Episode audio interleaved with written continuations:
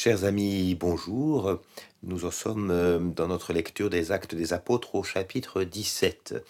Nous avons euh, hier euh, dû quitter Philippe avec Paul et Silas dans des conditions quelque peu difficiles. Hein. On voit bien que à la fois la mission avance, hein. on a eu, on a assisté au, au, baptême du geôlier, que la mission avance, mais qu'elle est toujours pleine de difficultés. Et de fait, la Macédoine, euh, avec Philippe, euh, que nous avons vu euh, hier, mais avec Thessalonique et Bérée, que nous verrons aujourd'hui, la Macédoine est à la fois un lieu d'expansion de l'évangile, mais aussi un lieu de résistance forte.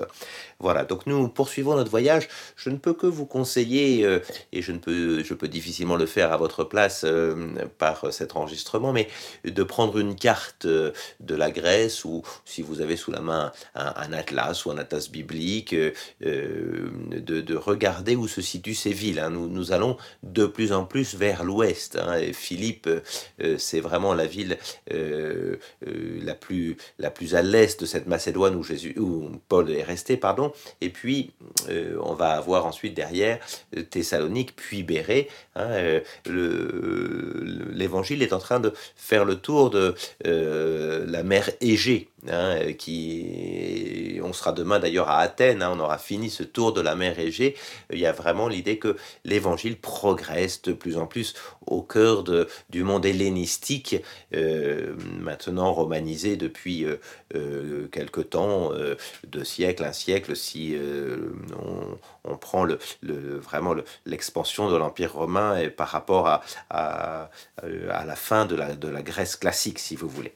Voilà, alors euh, nous, allons euh, poursuivre notre lecture aujourd'hui 15 versets. Ce sera sans doute notre dernière lecture un peu tranquille euh, avant la fin de euh, tous ces podcasts, puisque euh, à partir de, de, demain et puis jusqu'au chapitre 28, vous le verrez, les, textes commencent à se, à se répandre quelque peu et, et, et nous aurons probablement plus de versets à lire. Je ne peux que vous encourager dès maintenant à prendre un peu d'avance, à lire les actes des apôtres tranquillement jusqu'à la fin. Hein, il nous reste au fond une dizaine de chapitres, hein, ça se lit bien. Voilà, donc aujourd'hui, nous avons 15 versets, prenons le temps de les lire. Euh, voilà, chapitre 17, verset 1. Après avoir traversé euh, Amphipolis et Apollonie, ils, ils, arrivèrent à Thessalonique, hein, où euh, les Juifs avaient une synagogue. Thessalonique, grande ville, encore aujourd'hui, où on peut encore voir non seulement les restes de la Thessalonique antique, mais également on peut faire mémoire assez facilement du passage de Paul et de ses compagnons. Suivant son habitude, Paul alla les y trouver. Voilà, on commence toujours par la synagogue. Hein. Même si euh, Paul a cette mission d'aller vers les païens, euh, il ne s'agit pas d'annoncer autre chose que le Messie d'Israël. Et les Juifs restent les premiers destinataires de cette bonne nouvelle que leur Messie, celui qui est prévu par les Écritures, est enfin euh, arrivé. Hein, et voilà, donc on commence par la synagogue et cette fois-ci c'est trois sabbats de suite hein, qu'il discute avec eux d'après les Écritures. Euh, on a vraiment Paul qui se fait exégète, hein, euh, il est à la synagogue, le jour du sabbat est précisément non seulement le jour où les Juifs se rassemblent, mais où ils se rassemblent précisément pour euh, lire les Écritures, hein, la loi et les prophètes. Hein, et voilà, nous avons déjà eu cette expression dans les actes des apôtres. Et donc, euh, Paul parle vraiment des Écritures. ce qu'il ne peut pas faire, finalement, on le verra à Athènes quand nous y serons euh, demain, ce qu'il ne peut pas faire avec les païens, avec les juifs, il peut repartir de leurs Écritures, ce que les chrétiens appellent l'Ancien Testament, hein, et puis discuter avec eux.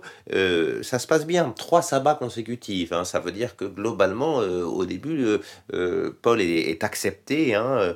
N'oublions pas que Paul, il a vraiment étudié au pied de Gamaliel, hein, nous a-t-il été dit, c'est-à-dire qu'il est véritablement euh, euh, un, expert en écriture. Hein, euh, ses lettres le démontreront. Hein, on connaît Paul aussi par ses lettres. Hein, il connaît très finement toutes les écritures juives.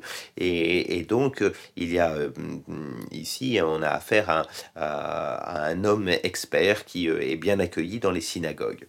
Voilà. Et puis, il les leur expliquait, hein, il y a vraiment l'exégèse qui se fait ici, établissant que le Christ devait souffrir et ressusciter des morts. Voilà, ça c'est l'exégèse habituelle que l'on doit à Jésus lui-même. Hein. Rappelez-vous, Jésus, hein, si vous reprenez le chapitre 24 de Luc, même aux, disciples d'Emmaüs, Jésus euh, leur explique que d'après les Écritures, il fallait que le Christ souffrit pour entrer dans sa gloire. Voilà. Euh, et, il dit bien le Christ, c'est ce Jésus que je vous annonce. Hein, le Christ, le Messie, hein, Christos, hein, c'est le terme grec pour dire Messie, et Messie, c'est le terme hébreu. bah, le, Christ, celui qui est attendu par les Écritures, c'est ce Jésus que je vous annonce. Donc, évangélisation ici. Alors, quelques-uns d'entre eux se laissèrent convaincre, quelques-uns d'entre eux seulement. Euh, il semble que, que euh, Paul euh, n'est pas un succès considérable, mais certains se laisse convaincre.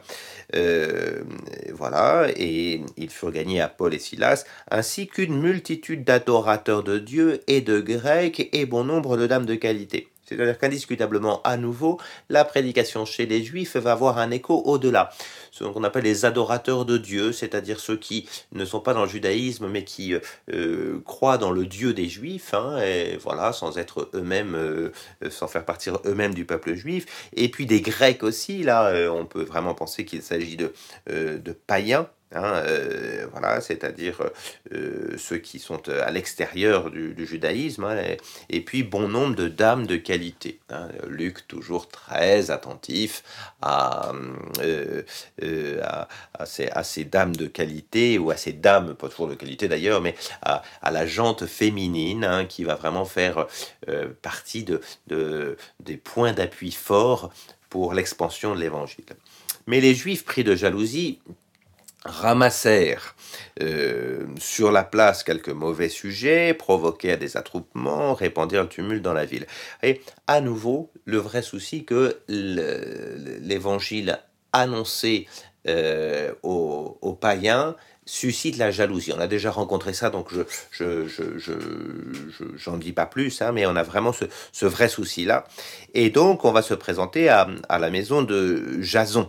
Euh, cherchant Paul et Silas pour euh, les produire devant l'assemblée du peuple. Alors on a ce prénom hein, de Jason qui est euh, peut-être celui qu'on retrouve à la fin d'une des lettres de Paul, hein, l'épître aux Romains où Paul fait des salutations et il parle d'un Jason. Hein, ça fait partie toujours du réseau de Paul. Hein, et, voilà, et du coup, on va, comme Paul et Silas sont pas là, on va traîner Jason lui-même. Vous voyez, on, on, a ici l'idée de euh, la complicité dans l'évangile. À partir du moment où Jason euh, accueille euh, Paul et Silas, hein, il va porter sur lui les mêmes persécutions que Paul et Silas. Hein.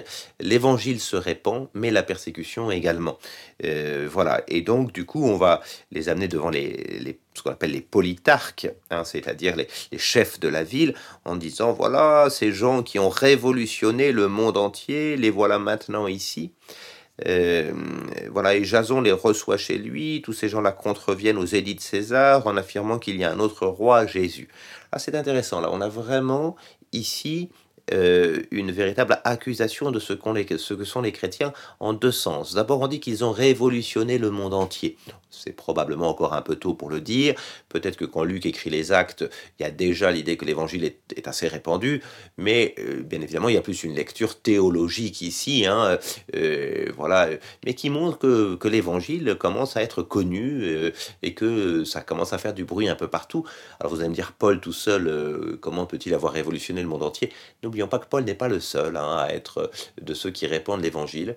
Euh, même s'il est à la pointe en quelque sorte et que c'est celui que euh, Luc a choisi de suivre, euh, bah, les autres apôtres sont partis également. Hein. On saura que le disciple bien-aimé, Jean, va aussi évangéliser du côté d'Éphèse, que Pierre, on l'a vu du côté de la Bithynie, peut-être en tout cas les, les, communautés pétriniennes, enfin voilà. Donc vous avez vraiment cette idée, première idée, les chrétiens vus comme des révolutionnaires du monde entier. Hein, euh, alors avec ce terme de révolutionnaire qui ici est assez euh, euh, finalement ironique parce qu'il y a une vraie révolution l'évangile, on peut le dire, mais ici il est plutôt de, avec, avec une conception un peu négative. Et puis la deuxième chose, c'est que on accuse de contredire les édits de César. Ah, ça va plus loin. Voyez-vous que les persécutions précédentes, c'est-à-dire on en fait d'eux des gens qui vont contre l'empire on retrouve ici quelque chose qui était dans la bouche des accusateurs de Jésus euh, quand ils l'ont emmené chez Pilate. Hein. Vous avez ça euh, au chapitre 23, euh, de, au début du chapitre 23 de Luc, hein, si je reprends ça euh, avec vous, vous avez exactement la même accusation qui est faite contre Jésus euh, quand on emmène chez Pilate. Hein. je, lis Luc 23, 2, Nous avons trouvé cet homme mettant le trouble dans notre maison, empêchant de payer les impôts à César, hein, au demeurant ce que Jésus n'a jamais fait, et se disant Christ roi. Le problème, c'est que on, on, va vraiment relire, si vous voulez, euh, euh, cette personne de Jésus comme un messie politique qui se ferait roi à la place de, César. Alors ça, c'est inacceptable dans l'Empire. Il y a crime de lèse-majesté. C'est vraiment là-dessus qu'il va y avoir une attaque. Donc, vous voyez comment l'Empire romain est, euh, est, à la fois, si vous voulez, ce qui va permettre de, à l'évangile de se, de se répandre, mais qu'il a aussi ses propres, ses propres conceptions sur lequel nous demeurons ici, comme pour Jésus au chapitre 23 de Luc, ce sont les, Juifs qui s'appuient dessus en disant attention, hein, faites attention, euh, on risque simplement euh, d'avoir ici un messianisme politique et qui va renverser l'Empire si on laisse les choses faire, il va révolutionner le monde entier et, et remettre en cause tous les acquis de l'Empire. Vous voyez, du coup, il y a une vraie réflexion de Luc, on peut le dire, sur ce que l'Évangile vient apporter à la société des hommes, au monde politique, c'est-à-dire au monde tel qu'il s'est organisé dans la, dans la cité. Hein. N'oublions pas que le terme police euh, politique vient du grec euh, la cité. Comment l'évangile va euh, venir dans la cité? Est-ce qu'il vient vraiment révolutionner l'organisation humaine? Est-ce qu'il vient vraiment révolutionner l'Empire romain? Ou est-ce qu'au contraire, sa vraie conception, c'est de changer le cœur des hommes, non pas dans une révolution politique, mais dans une vraie conversion des cœurs. Hein, vous avez une lecture ici très théologique hein, qui est proposée au cœur de la persécution. Hein, euh, euh, Luc nous invite à réfléchir euh, finalement au, au rapport, aux relations que doivent entretenir les chrétiens et euh, le monde de la cité hein, et, le politique hein, et les pouvoirs politiques également. Hein. il y a vraiment une vraie réflexion qui se fait là-dessus. Voilà, alors par ses clameurs, ils mirent en émoi la foule, les politarques qui exigèrent, une caution de la part de Jason et les autres avant de le relâcher. Voilà, donc notre ami Jason, il est... Euh, euh, en quelque sorte, lui aussi victime de cette persécution. Du coup, les frères firent aussitôt partir de nuit Paul et Silas pour Et on arrive à la ville suivante, à Béret.